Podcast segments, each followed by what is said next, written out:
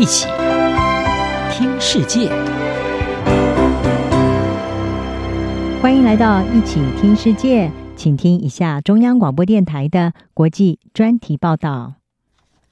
今天的国际专题，我们要为您报道的是全球暖化，夏季奥运何去何从？冬奥要当最佳示范。东京奥运在七月二十三号登场之后，原本全球关注的焦点都在防疫方面，但是世界各地的运动员很快的就发现到，东京高温闷热的夏季形态让他们是吃尽了苦头。俄罗斯的射箭选手在开幕日的排位赛当中不敌酷暑晕倒了，而热到爆的网球名将梅里维夫甚至说出“如果我死了，谁要负责”这样子的重话，因为潮湿闷热的天气让他在激烈的赛事中眼前是一片黑。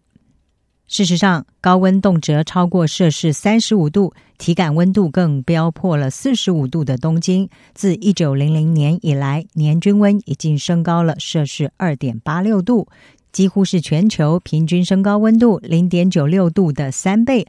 而和东京首度举办奥运的一九六四年相比，二零二一年这个夏季的均温已经高出了摄氏二点七度，可能将会成为史上最热的奥运。在全球加速暖化之下，日本早稻田大学的运动与健康风险专家细川由里他就表示，二零二零东京奥运将会成为未来更炎热的奥运和其他夏季赛事的参考范例。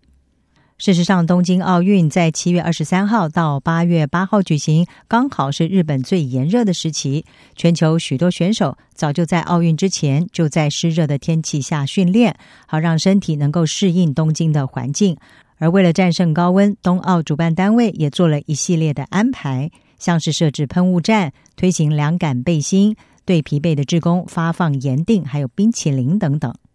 此外，这座以创新著称的城市也出动了能够反射热气的道路，或者是吸收水分、保持凉爽的人行道，运用科技来减缓人们的不适。同时，把马拉松还有竞走比赛移到更凉爽的北方城市来进行。而尽管如此，气候研究专家仍然是呼吁奥运当局对于形塑未来的夏季奥运风貌要做进一步的思考。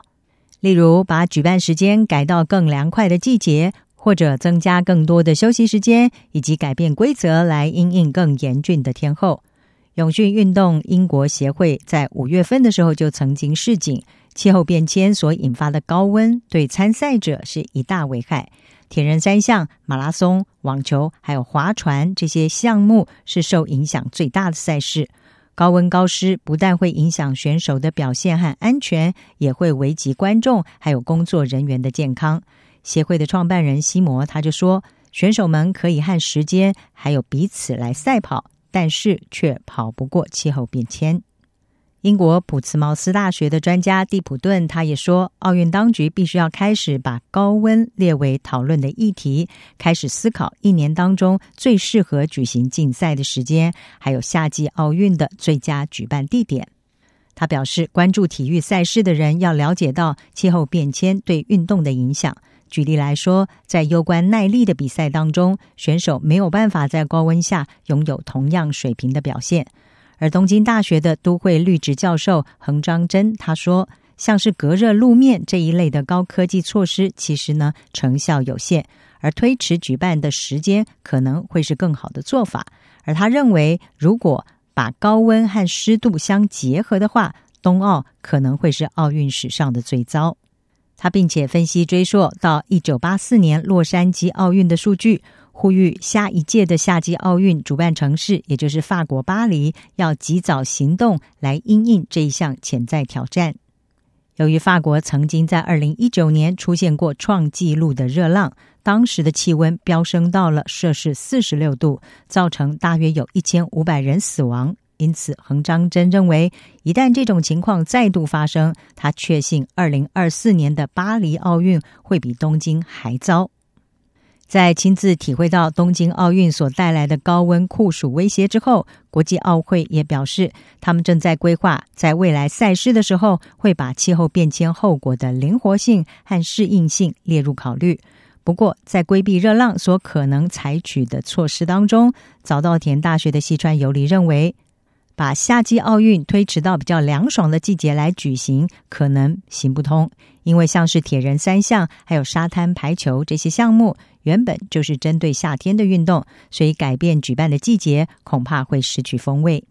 西川游离他建议，未来国际体育联盟必须要就在什么样的环境条件下自动取消赛事这一方面取得共识，而借由了解门槛的上限，让选手、观众还有相关方面可以做出相应的训练与规划，并且对是否取消比赛要拥有共同的预期，以便能够及早应应。在没有最热，只有更热的极端天候下。全球暖化是未来下届奥运必须要面对的课题，而东京奥运将会是最具参考价值的一场实景秀。以上专题由吴宁康编撰，还青青播报，谢谢您的收听。